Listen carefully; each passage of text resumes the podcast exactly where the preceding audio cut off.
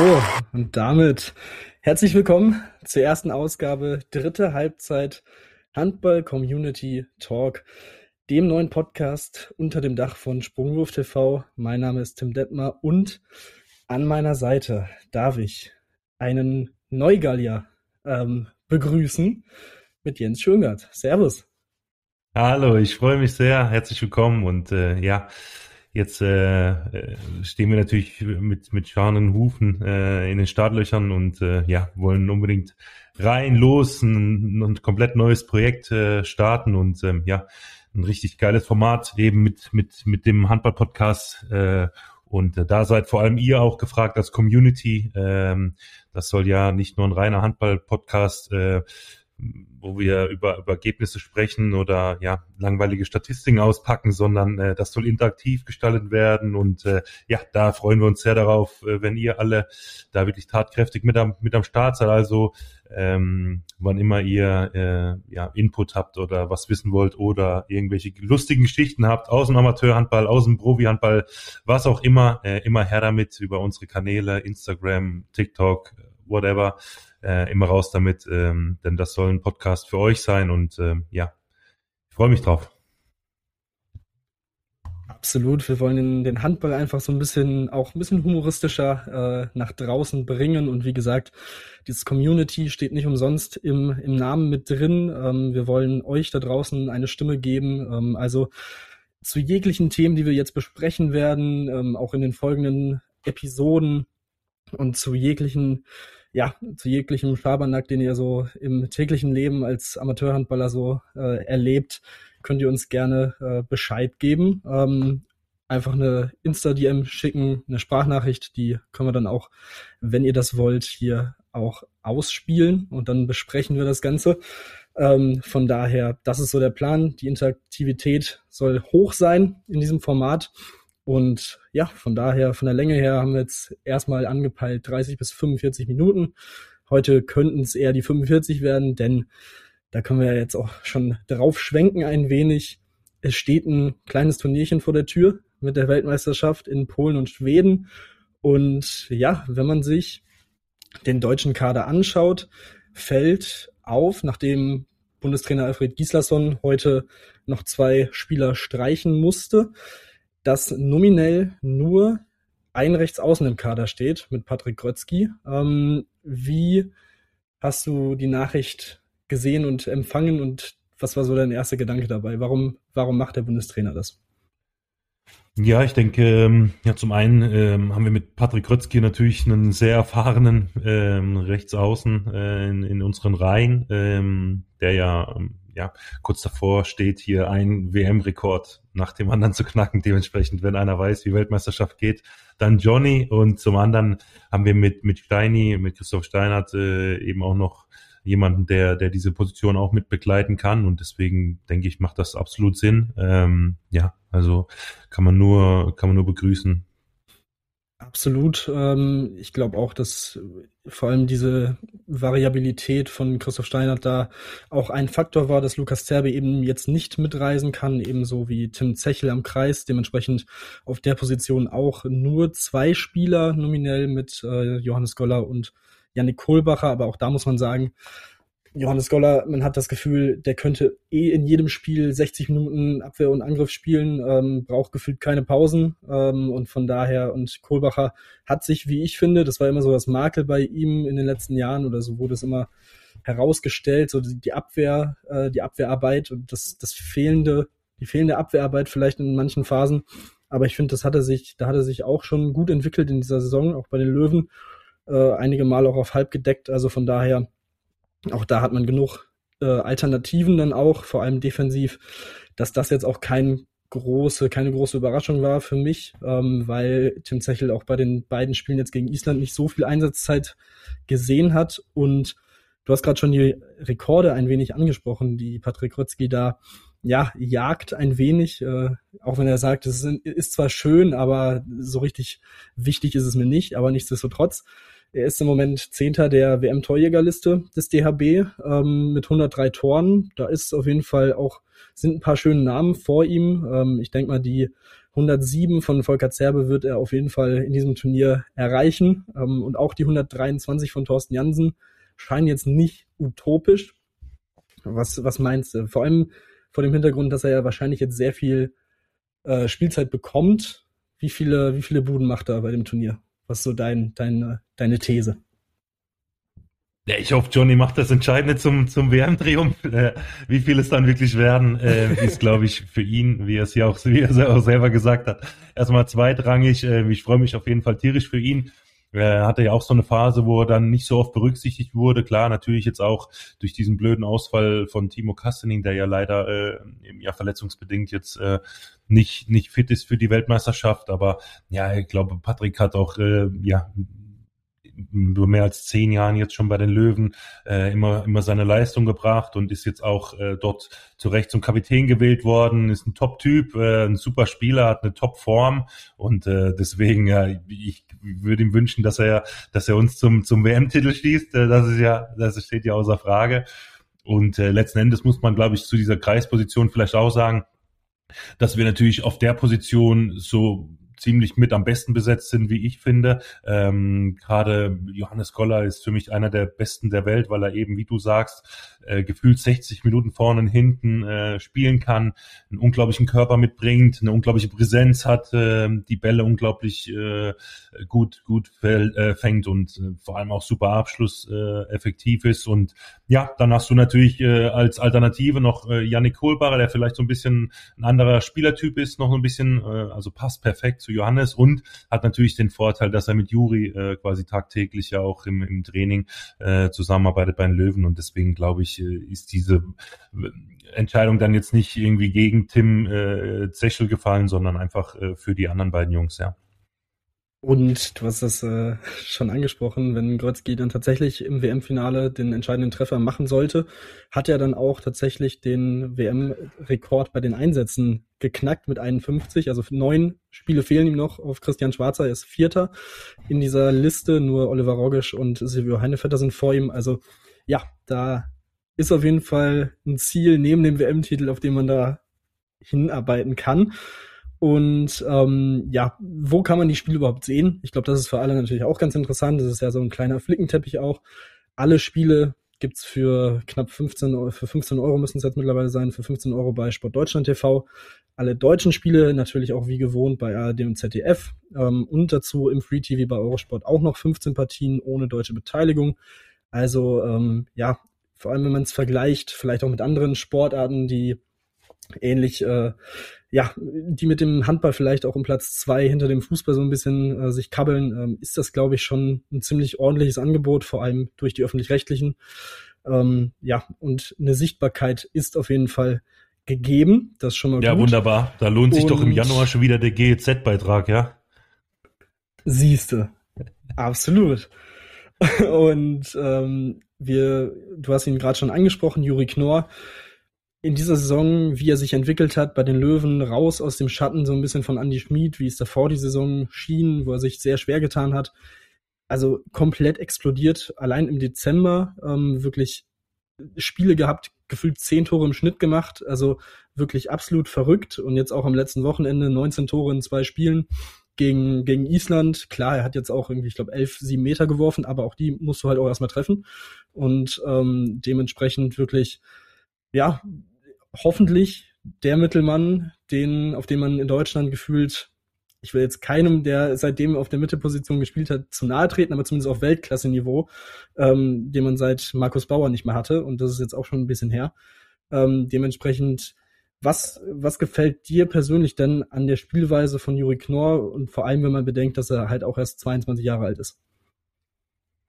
Also es gibt tatsächlich, ich würde es mal andersrum versuchen und mir überlegen, was mir an seiner Spielweise nicht gefällt. Und da fällt mir nicht wirklich äh, viel ein. Insgesamt super dynamischer Spieler, ähm, hat ein tolles Auge äh, für, für Nebenmann, ähm, sieht und liest die, die Situation immer schon im Voraus. Ähm, ich glaube, das ist so der entscheidende Faktor, was so einen guten Mittelmann von einem Weltklasse-Mittelmann auch unterscheidet. Jetzt muss man natürlich auch, finde ich, ein bisschen vorsichtig sein, dass man ihm jetzt auch nicht diesen, diesen ganzen Druck da auf die Schultern legt. Um, schon auch gemerkt, finde ich, in den zwei Testspielen jetzt gegen Island, dass natürlich so gut wie alles über ihn lief. Ne? Ähm, darf dann natürlich auch nicht vergessen, bei der WM kommen dann auch nochmal andere Brocken auf uns zu. Ähm, mit Sicherheit äh, sind die, sind die Isländer eine, eine Top-Nation oder haben eine super Mannschaft. Aber gerade jetzt, äh, was so den Defensivverbund angeht, glaube ich, dass schon noch mal andere Nationen dann auch auf uns warten werden, die es unserem Rückkommen dann auch noch ein bisschen schwieriger machen. Aber äh, Juri hat in, in jeder Situation die Möglichkeit, äh, den, den freien Mann zu sehen und, und das zeichnet ihn schon aus. Und wie du eben gesagt hast, mit 22 auch noch nicht am Ende seiner Karriere, dementsprechend, äh, ja, ähm, sind wir, glaube ich, alle echt froh, dass wir ihn haben und äh, hoffen, dass er, dass er gesund durchs Turnier kommt. Werden mit Sicherheit auch viele Spielminuten auf ihn, auf ihn äh, zukommen, aber ja, der Junge, der kann das noch wegstecken, der ist noch nicht so alt wie wir zwei und äh, dementsprechend wird er das, glaube ich, ganz gut handeln. Absolut, absolut. Dazu ähm, als Backup mit Luka Witzke, auch nur, auch erst 23 Jahre alt, ähm, auch ein zweiter wirklich sehr junger Mittelmann, der es, finde ich, in Leipzig ähm, vor allem letzte Saison sehr, sehr gut gemacht hat. In dieser Saison natürlich, ja, vor allem äh, bis zum Trainerwechsel auch einen schweren Stand hatte, aber ähm, ja, wer hatte das in der Mannschaft halt auch nicht aber auch da hat er sich jetzt wirklich gut rausgekämpft. Also von daher wirklich ein sehr, sehr interessantes, junges Duo auf der Mitte, ähm, auf das man bauen kann. Und ja, die einzige Position, die so ein bisschen vielleicht, ja, wo man, wo man sich zumindest einen gewünscht hätte, ähm, ist halb rechts mit Fabian Wiede, der nicht dabei sein wird bei dem Turnier ähm, aufgrund einer Weisheitszahn-OP. Axel Kromer hat sich relativ deutlich ähm, geäußert. Er hat gesagt, man stelle sich vor, ein Thomas Müller hätte wegen einer solchen Geschichte auf die Fußball-WM verzichtet. Da gibt es so, so etwas nicht. Ich finde Wiedes Entscheidung nicht gut, aber ich habe kein Vertragsverhältnis mit ihm. Ähm, ja, es ist halt so diese Geschichte, die natürlich auch in den letzten Jahren immer häufiger aufgekommen ist, ähm, auch in bei, bei einem Henrik Pekeler, der natürlich auch nicht dabei sein wird, ähm, aufgrund von da, dadurch, dass er eben sagt, ich möchte eine, eine Pause gönnen, weil er auch erst von der Verletzung zurück ist. Kannst du, kannst du es verstehen, mehr oder weniger freiwillig auf so ein Turnier zu verzichten? Ja, natürlich insgesamt jetzt von außen auch super schwer zu beurteilen. Ähm, ich kenne Fabi jetzt ja auch schon viele Jahre und ähm, wir auch mit ihm zusammen äh, einige Lehrgänge bei der Nationalmannschaft bestreiten dürfen und ähm, ist einfach ein toller Typ und ein super Spieler. Ist natürlich schade, fehlt uns natürlich enorme Qualität da auf der Position, das ist keine Frage. Ein toller Spieler mit einem tollen Verhaltungs, äh, äh mit, mit einem tollen Entscheidungsverhalten. Aber ja, ist natürlich auch schwer jetzt da, da wirklich sich eine Meinung zu bilden, ähm, wie das da auch in der Kommunikation ablief ja, letzten Endes äh, sind wir schon so eine Nation, wo, wo die Leute eher mal irgendwie absagen, ja, aus irgendwelchen Gründen auch immer. Bei Peke ist es ja jetzt auch so, der kommt ja jetzt auch aus einer langen Verletzung raus und ähm, ja, beim THW, da gibt's ja auch die ein oder andere englische Woche äh, die Saison über, dementsprechend äh, tut ihm diese Pause mit Sicherheit auch, auch gut jetzt, aber insgesamt äh, ist natürlich schade, wird der Mannschaft sicherlich fehlen, aber ja, das jetzt irgendwie ein Urteil zu fällen, dafür bin ich auch ehrlich gesagt so ein bisschen zu weit weg und äh, hat jetzt mit ihm auch nicht wirklich Kontakt, dass ich das jetzt so beurteilen kann.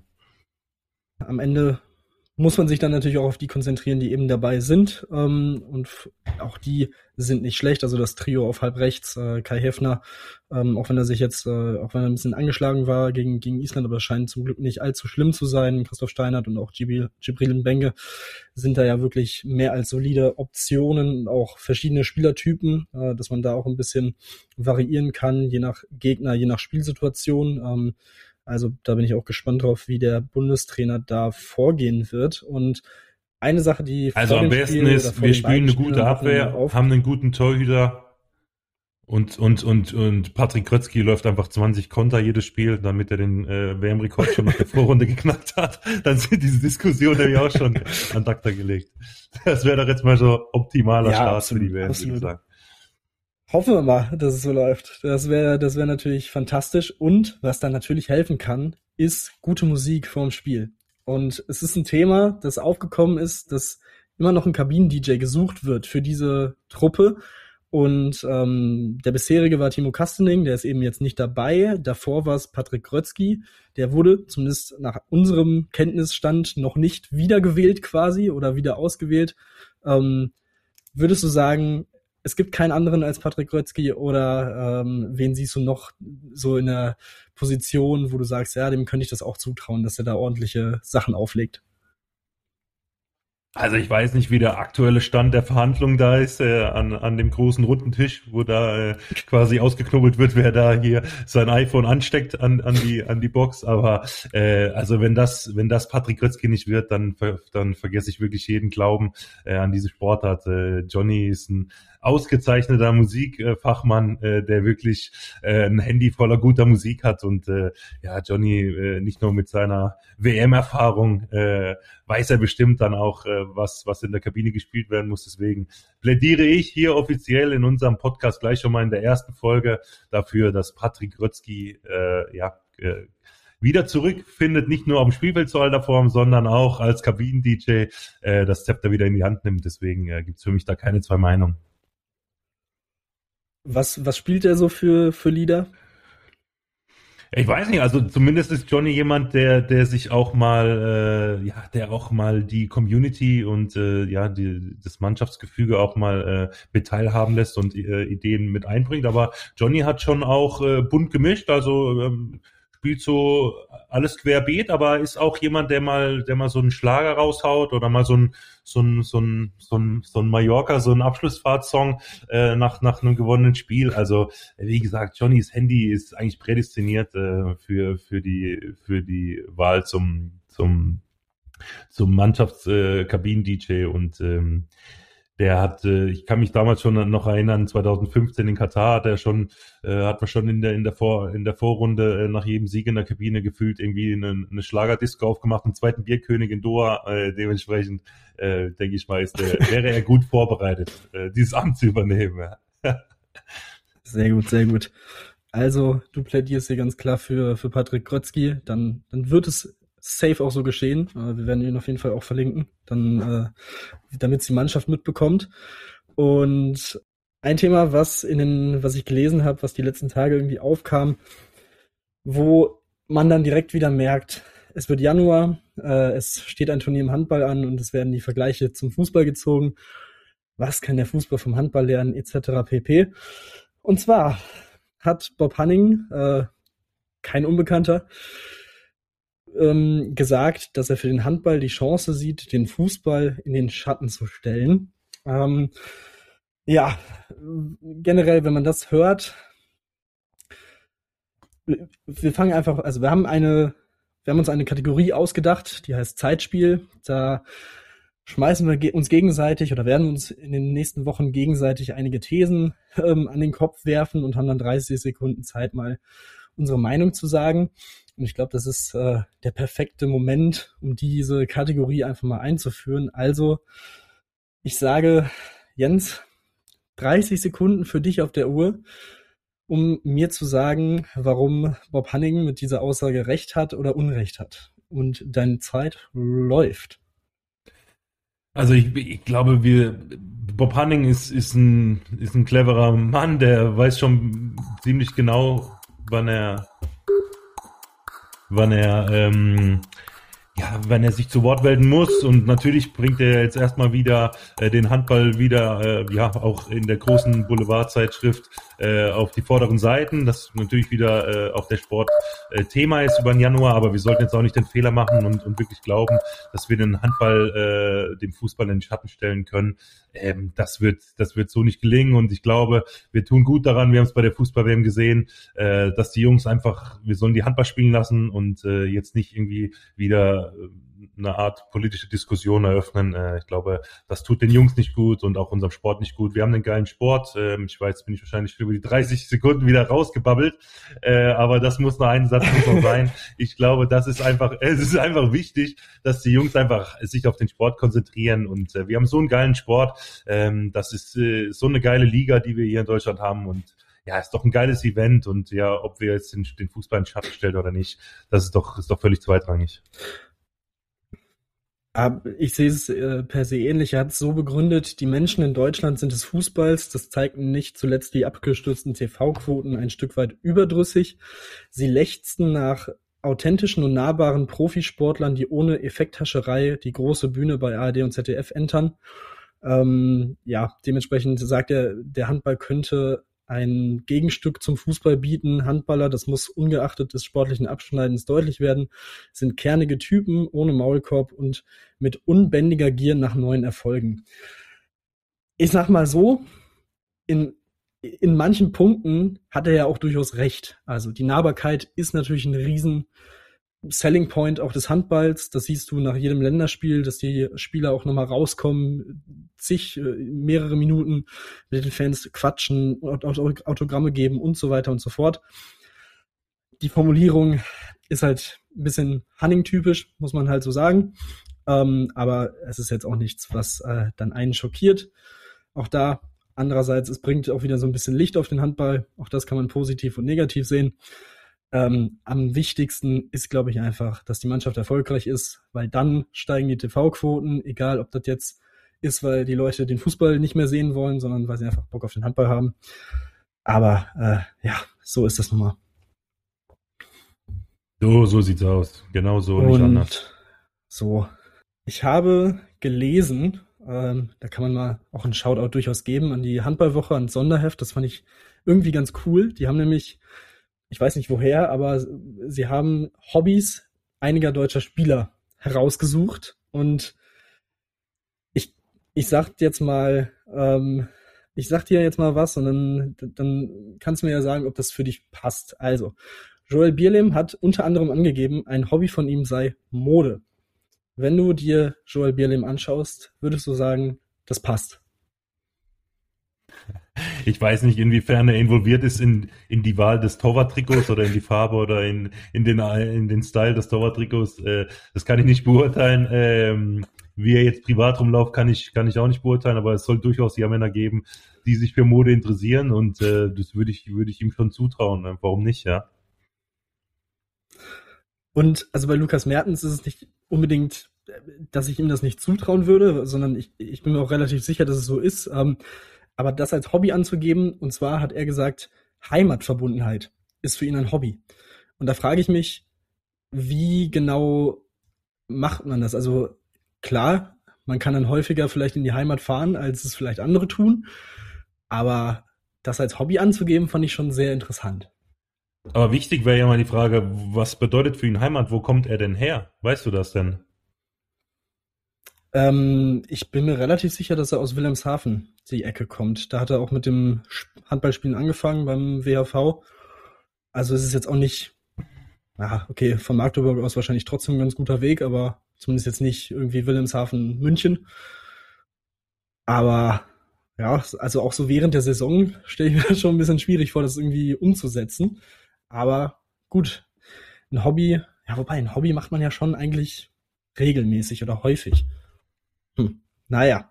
Hat er sich natürlich mit dem SCM vielleicht auch nicht den perfekten Verein ausgesucht, um seine Heimatverbundenheit auszuleben, weil äh, wie, wie bekannt ist, äh, spielen die ja auch äh, auf, auf allen drei Hochzeiten mit. Äh, dementsprechend wird es da wahrscheinlich nicht, nicht so viel Gelegenheit geben. Außer er benutzt die Webcams von, von, von der Stadt Wilhelmshaven und äh, holt sich da immer mal wieder so seine frische Brise. Das weiß ich natürlich nicht, das müsste man nie mal fragen. Aber ansonsten wird es wahrscheinlich schwierig. Ein ja. schönes Bild. Ja, absolut, absolut. Ähm, Paul Drucks hat angegeben Rennpferdsport. Und da habe ich mich gefragt, okay, also entweder er selber als Reiter oder ist es so, dass er quasi investiert hat in ein Pferd und dann das für ihn quasi die Rennen läuft. Ich, ich befürchte, es ist eher das Zweite, aber auch das, so ein, so ein Paul Drucks mit der Statur, die er auch hat, auf so einem Rennpferd zu sehen und dann bam, die Piste runter zu jagen. Also es ist, das, es ist auch ein schönes Bild. Ich mag's, ich weiß nicht warum, aber irgendwie möchte das in dieses Bild in meinen Kopf nicht rein. Ich weiß nicht, Paul, ich will da nicht zu nahe treten, aber äh, also ich hoffe, du bist eher investiert äh, in solche Rennpferde, aber äh, ja, äh, ich möchte mir das nicht vorstellen, wie du auf so einem Gaul da rum, rumreitest. Äh, dementsprechend bleib mal schön beim Handball, wir brauchen dich und äh, ja. guck dir das lieber von der Tribüne aus an. Das stimmt. Absolut. Ähm, ansonsten Philipp Weber, Gartenarbeit, auch interessant, sehr, sehr wichtig, wenn man einen Garten hat, den auch schön zu pflegen. Ähm, kann ich mir sogar relativ, als ein relativ schönen, äh, schönes Abschalten vom Trubel in Magdeburg so vorstellen.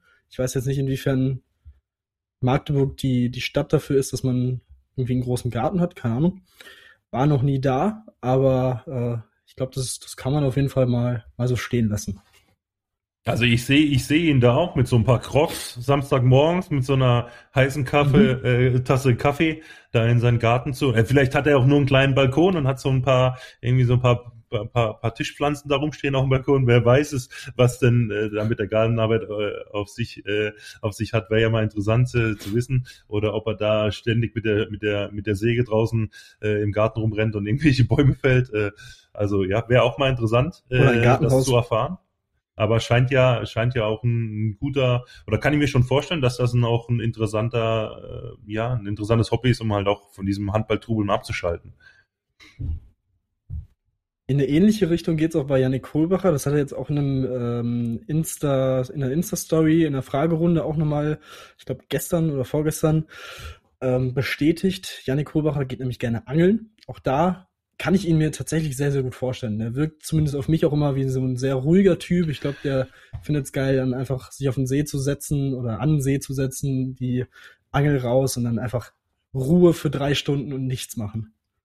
Ja, Kohli, Kohli und ich, wir kennen uns ja schon relativ lange und ich, äh, ich folge ihm auch schon, schon sehr lange auf seinem Social Media Content und da war schon auch schon der ein oder andere große Fisch an der Angel. Dementsprechend ist das auch tatsächlich so ziemlich das einzige Hobby, äh, was ich auch bestätigen kann, dass er da, dass er da wirklich sehr, sehr, sehr, sehr gutes Händchen hat für seine Angel, ja. Sagen wir es mal so. Sehr, sehr gut. Sehr, sehr gut. Alles klar. Dann lass uns diesen Part über die deutsche Mannschaft natürlich auch mit einem kleinen Ausblick auf dieses Turnier abschließen und dementsprechend natürlich die Frage uns stellen, wie weit kann es denn gehen? Wie weit äh, schafft es die Truppe von Alfred Gislason bei diesem Turnier? Ähm, Corona ist zum Glück kein Thema. Keiner wurde irgendwie positiv getestet. Auch das ist natürlich auch so ein Thema, äh, worüber sich in den letzten Wochen schon, schon aufgeregt wurde aus jeglichen Nationen, die rigorosen äh, Vorschriften der IHF. Ähm, aber gut, wollen jetzt mal nur aufs Sportliche schauen. Ähm, was traust du der, der Truppe zu, auch mit dem Blick eben auf die Vorrundengruppe, auf die potenzielle Hauptrundengruppe? Klar, Norwegen, aber abgesehen davon sollten Gegner kommen, die man auch auf jeden Fall schlagen könnte. Oder sollte vielmehr. Ja, aber das, also das Thema, Thema Corona ist ja, äh, kann man ja kann man ja beiseite lassen und macht natürlich auch keinen Spaß und will auch hier keiner bei der Autofahrt, wenn er hier äh, unseren Podcast hört, hat keiner wahrscheinlich Bock, äh, wieder über, über Corona in die Folge gelabert zu werden. Aber ja, es, es bleibt halt nun mal leider einfach auch nicht aus, darüber äh, kurz zu sprechen. Und ich finde, finde schon ganz interessant, wie auch, auch Michael Appelgren da äh, ganz deutlich Stellung genommen hat oder auch ähm, Gustafsson, der, der Torwart von den Isländern, äh, der ja auch einen ganz klaren Tweet äh, dahingehend äh, gesagt hat, dass er einfach sagt, hey, Leute, wir leben da unseren Traum von der Weltmeisterschaft und wie kann das sein, dass wir irgendwo in einem Land spielen, wo es keine Restriktionen gegenüber Corona gibt, aber selber äh, haben wir diese Vorschriften wieder und eben äh, dahingehend ist ja nun mal das Problem, hast du irgendwelche äh, falsch positiven Tests oder hast du eben infizierte Spieler, äh, selbst wenn sie voll geimpft sind ähm, oder keine Symptome haben, äh, das beeinträchtigt dich halt nun mal einfach äh, sportlich, das haben wir jetzt ja auch bei den letzten Turnieren gesehen, Dementsprechend war schon auch interessant dann die Reaktion von dem einen oder anderen, fand ich schon super interessant. Und was mir auch aufgefallen ist, ähm, dass ja diesen, diesen Tweet eben von Gustafsson, der wurde ja dann auch von, von mehreren Spielern äh, äh, geteilt, ob das jetzt äh, Niklas Landin war oder Rasmus Lauge, glaube ich, die da auch den, den Tweet von Gustafsson geteilt haben oder auch Bobby Schagen, äh, der Rechtsaußen von der holländischen Nationalmannschaft. Also man kommt wahrscheinlich auch bei diesem Turnier wieder nicht drum rum. Hoffen wir mal, äh, dass das alles sauber verläuft. Wir haben es ja jetzt ja mitbekommen, die Deutschen sind alle negativ getestet dürfen also alle äh, in die Halle und loslegen. Und äh, deswegen hoffe ich natürlich, dass, dass, äh, dass uns Patrick Grötzky antreibt und äh, mit seinem äh, WM-Torrekord äh, möglichst weit äh, bis hoffentlich mindestens ins Halbfinale bringt. Aber ja, äh, ist natürlich ein Turnier besetzt mit Top-Mannschaften. Dementsprechend ähm, ist es schon wichtig, erstmal diese Vorrunde äh, mit maximaler Punkteauszahl äh, oder Punktausbeute dann eben zu überstehen. Ne? Ja, absolut. Dieses äh, Spiel gegen Serbien dann sicherlich auch ein richtungsweisendes Spiel für dieses Turnier. Das ist das zweite am, am Sonntag. Ähm, ich glaube auch, also Serbien darf man auf jeden Fall nicht unterschätzen. Die haben auch eine wirklich gute Truppe zusammen, ein paar sehr interessante Spieler, ähm, die jetzt auch in den letzten Monaten in der Champions League auch schon für Furore gesorgt haben. Ähm, einen sehr jungen Spieler mit Stefan Dodic zum Beispiel dabei, auf den man auf jeden Fall achten sollte, der äh, wahrscheinlich sehr viel Spaß machen wird. Auch einen interessanten Mix ähm, und dementsprechend, ja, darf man die nicht unterschätzen, aber an einem guten Tag kann man die auch auf jeden Fall oder sollte man die auch äh, schlagen oder sollte man in der Lage sein, die auch zu schlagen. Von daher glaube ich auch, das Viertelfinale ist ein realistisches Ziel und ab da in 60 bis 70 oder 80 Minuten Handball, je nachdem mit Verlängerung, kann alles passieren. Da, also auf dem Niveau sind es dann in den meisten Fällen 50-50 Spiele. Wenn ein Wolf in einem Viertelfinale auf einmal 20 Paraden raushaut, kannst du auch mal eine dänische Mannschaft schlagen. Im äh, ganz äh, offen gesprochen. Von daher ich glaube auch, Viertelfinale sollte das Ziel sein. Ich glaube, das ist auch offiziell so das, was man im Moment angibt. Das ist realistisch. Ähm, und wenn am Ende mehr rauskommt, umso besser. Ähm, dann schauen wir mal auf ein paar andere Nationen und wir machen es jetzt nicht so, dass wir durch jede Gruppe gehen und dann auch irgendwie tippen, äh, keine Ahnung, der wird Erster, der wird Zweiter, keine Ahnung, sondern wir haben einfach mal so ein bisschen, bisschen recherchiert und mal geschaut, was findet man denn Interessantes, Kurioses vielleicht über einige Nationen. Und eine der ersten Geschichten, die ich gelesen habe, ist, betrifft die algerische Nationalmannschaft.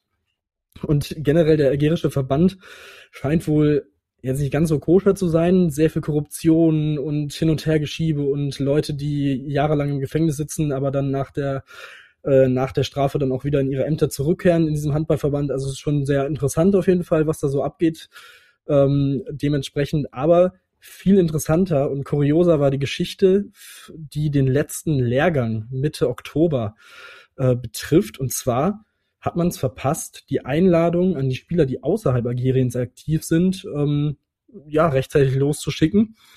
Und somit fehlten dem Trainer quasi die besten Spieler ähm, bei der letzten Möglichkeit, sich vor diesem Turnier einzuspielen. Also das, das kannst du dir doch nicht ausdenken. Ja, ich und, weiß nicht, ob, ob, ob sich ähm, die, die algerische, ob sich die algerische Brieftaube da ein bisschen verflogen hat oder so. Keine Ahnung, was da los war, aber das ist natürlich schon sehr abenteuerlich, ja.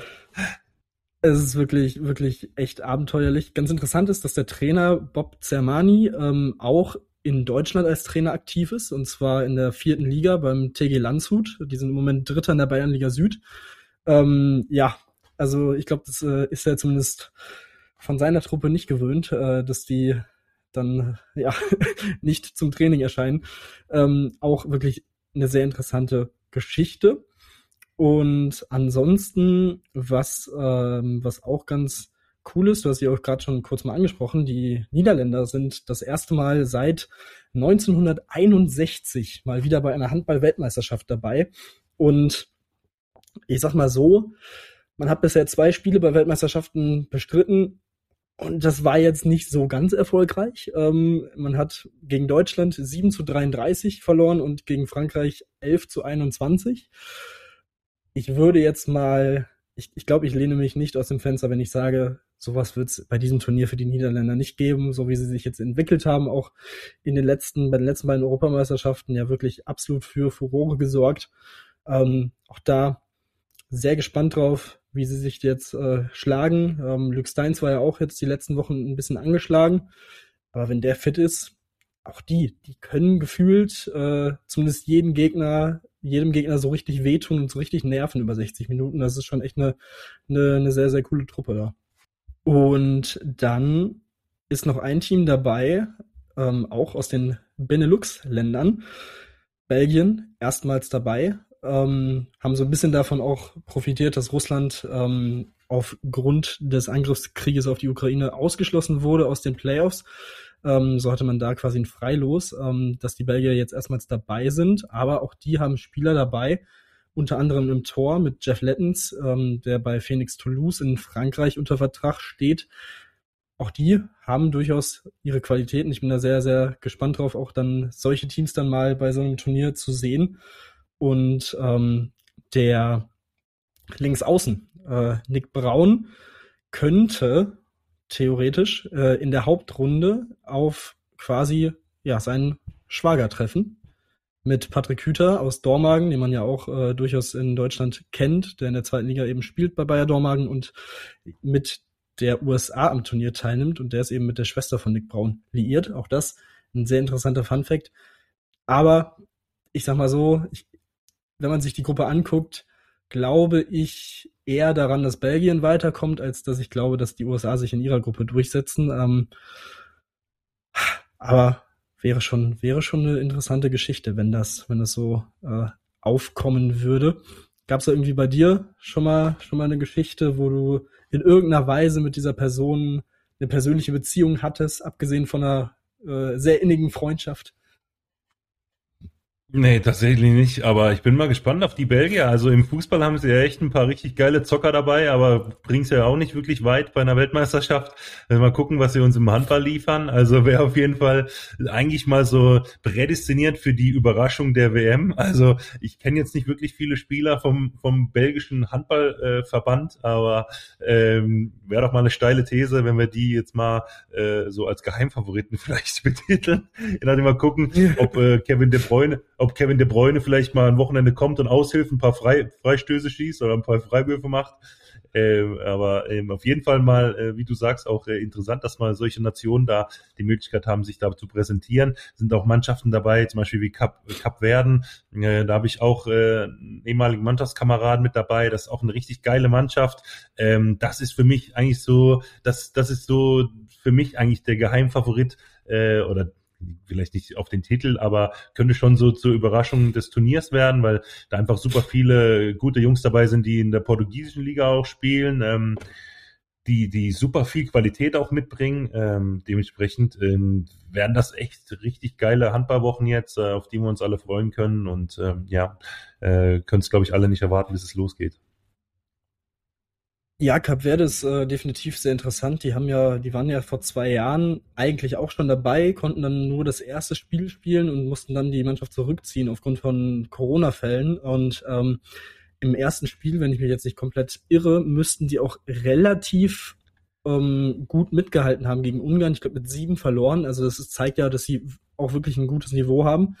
Und auch da ist eine interessante Geschichte. Auch damals war man ja schon, da waren sie ja in der deutschen Gruppe zusammen auch mit Uruguay und auf die treffen sie jetzt wieder. Das heißt natürlich die, die Möglichkeit zur Revanche. Ich meine sogar, das ist das erste Spiel der beiden. Ähm, ja, nachdem man vor zwei Jahren äh, dieses Spiel nicht bestreiten konnte und dadurch die Hauptrunde verpasst hat, ähm, was, wie gesagt, wenn man sich die Uruguayer angeschaut hat in den restlichen Spielen, die sie so gespielt haben, ja, konnte, hätte man davon ausgehen können, dass Cap Verde das gewinnt. Also von daher vielleicht äh, ja, schaffen sie es dieses Mal.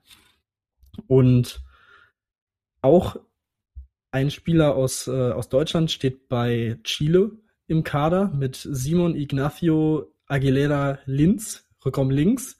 Der spielt in der Oberliga Mittelrhein bei Schwarz-Rot Aachen. Ähm, um das mal mit reinzuwerfen.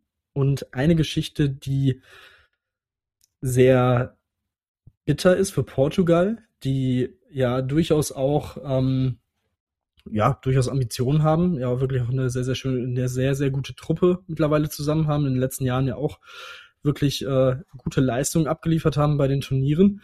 Der Trainer Paulo Pereira muss die ersten beiden Spiele von der Tribüne aus mit äh, ansehen und darf nicht auf die Bank, weil er nach einem Vorfall beim Olympia-Quali-Turnier gegen Frankreich gesperrt wurde und die, die offizielle, der offizielle Wortlaut der Strafe ist oder die Begründung ist Exchange of Words.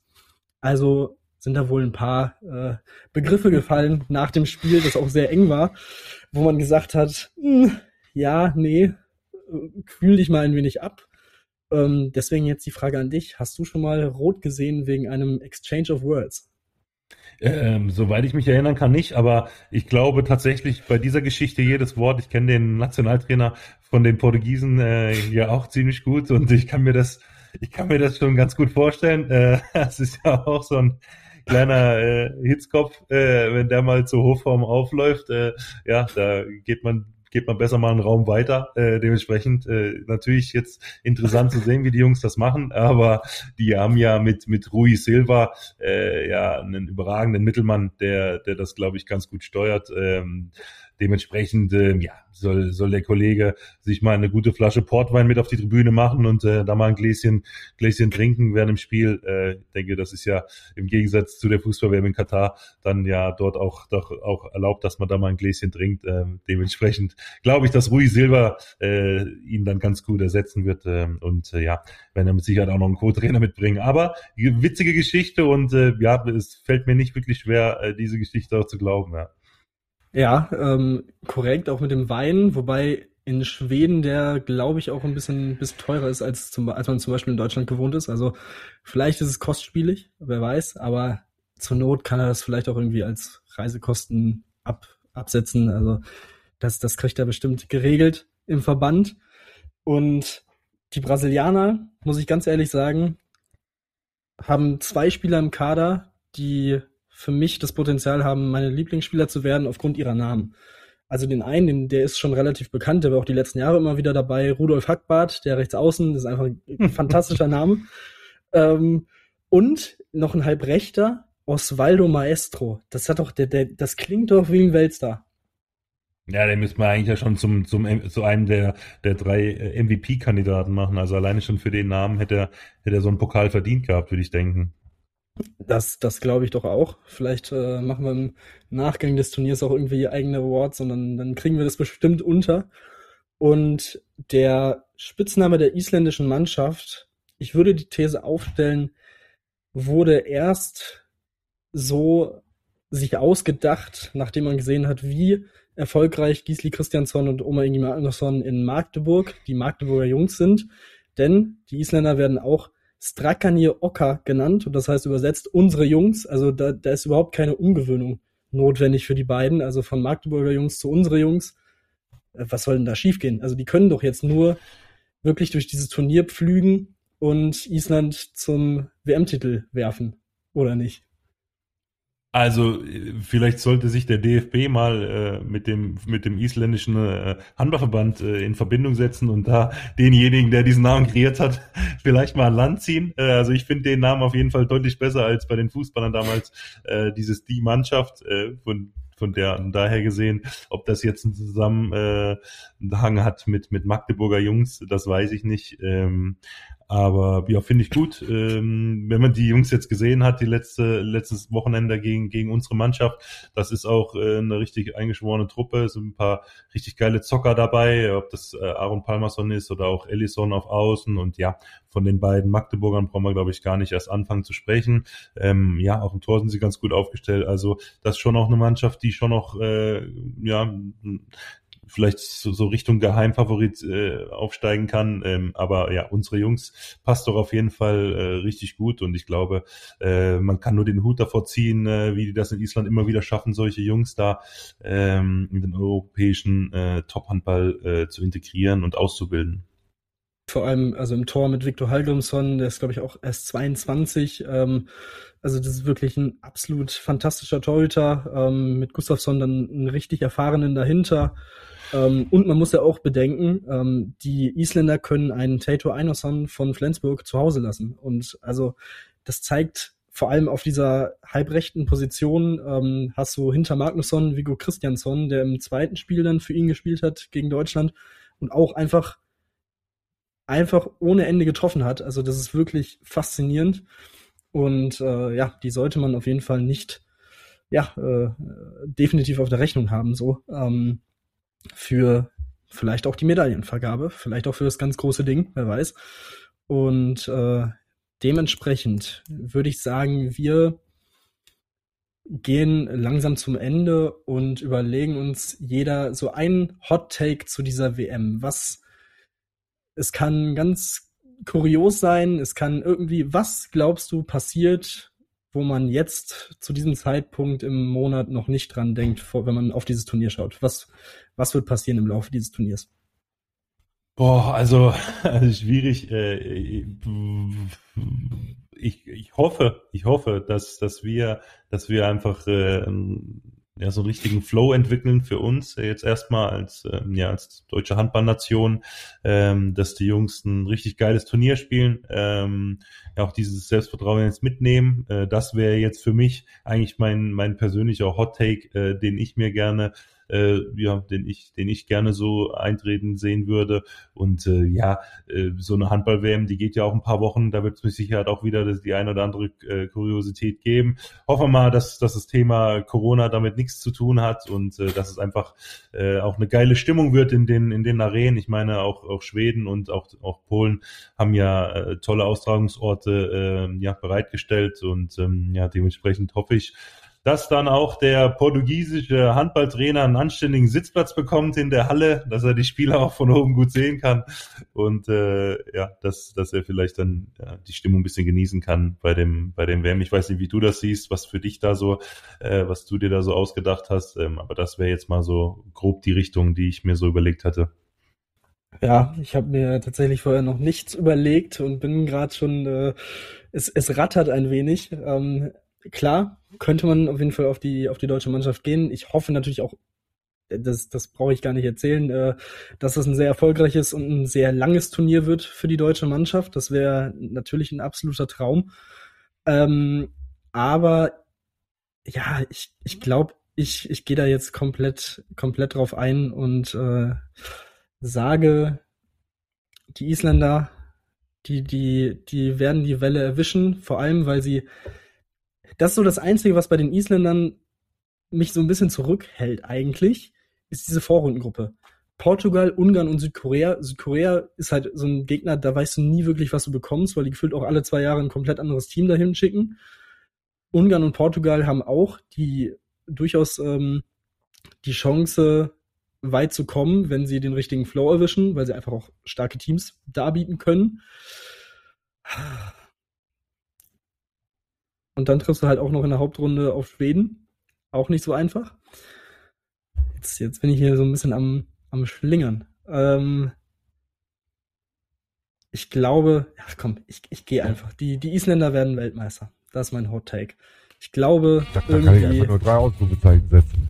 So, so, so sieht's aus. Also irgendwie habe ich so schon seit ein paar Wochen das Gefühl und also Christiansson und Magnusson, was die allein die beiden Woche für Woche in Magdeburg da abliefern, dieser Handball, den die da spielen. Dazu große Hoffnung in Heilgrimsson.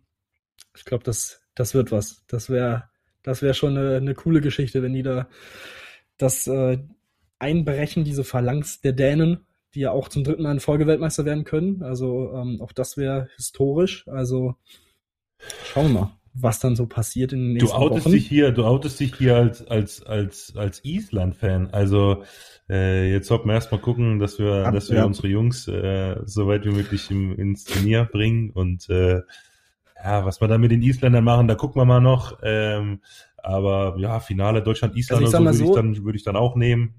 So, genau.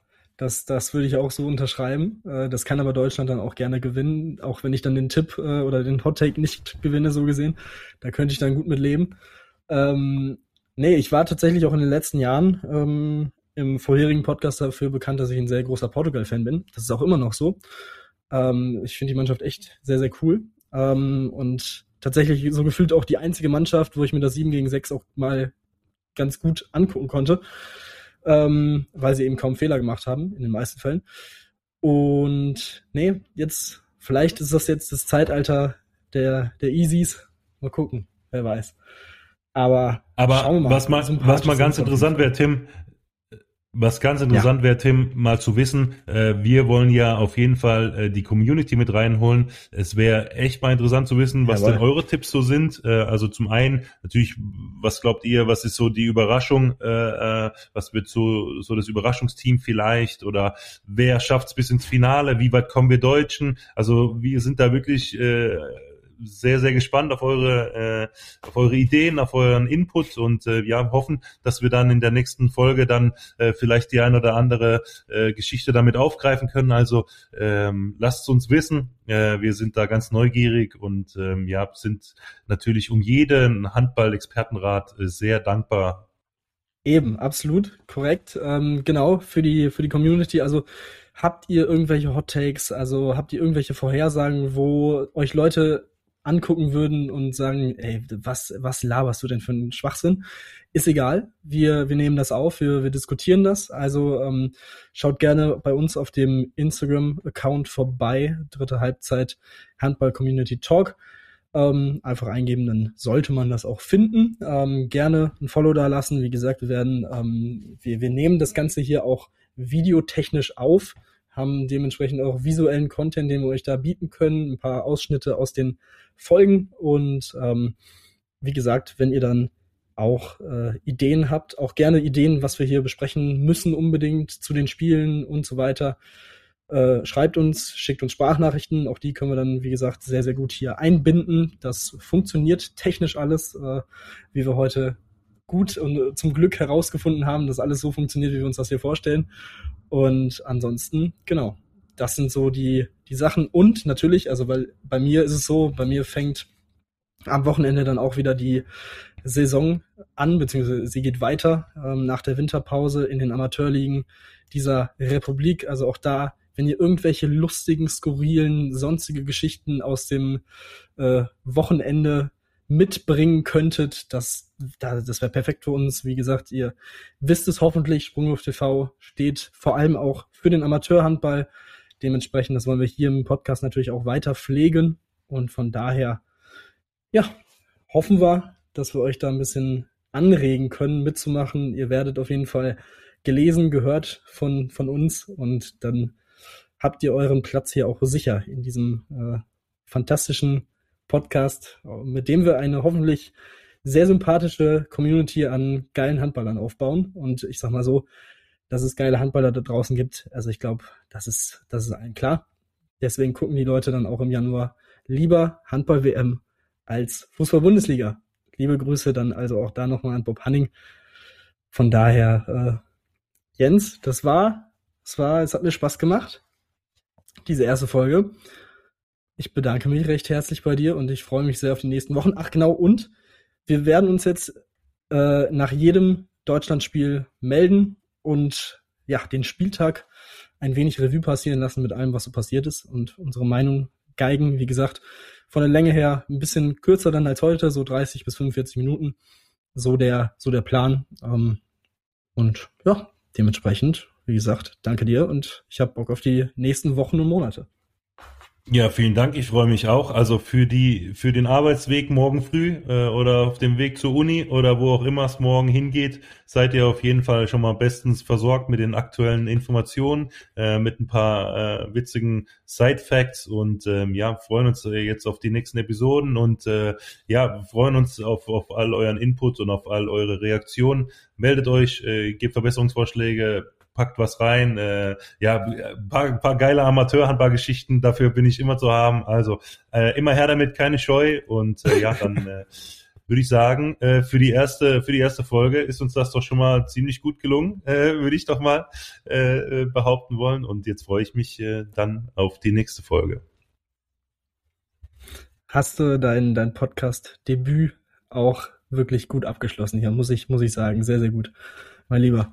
In diesem Sinne, liebe Leute da draußen, das war's, äh, das war's von uns für heute. Und äh, ja, wir hören und sehen uns ähm, dann auf jeglichen Kanälen und dann auch nach dem Deutschlandspiel. Wie gesagt, am Samstag gibt es dann die nächste Episode. Bis dahin. Ciao, ciao. Ciao, ciao.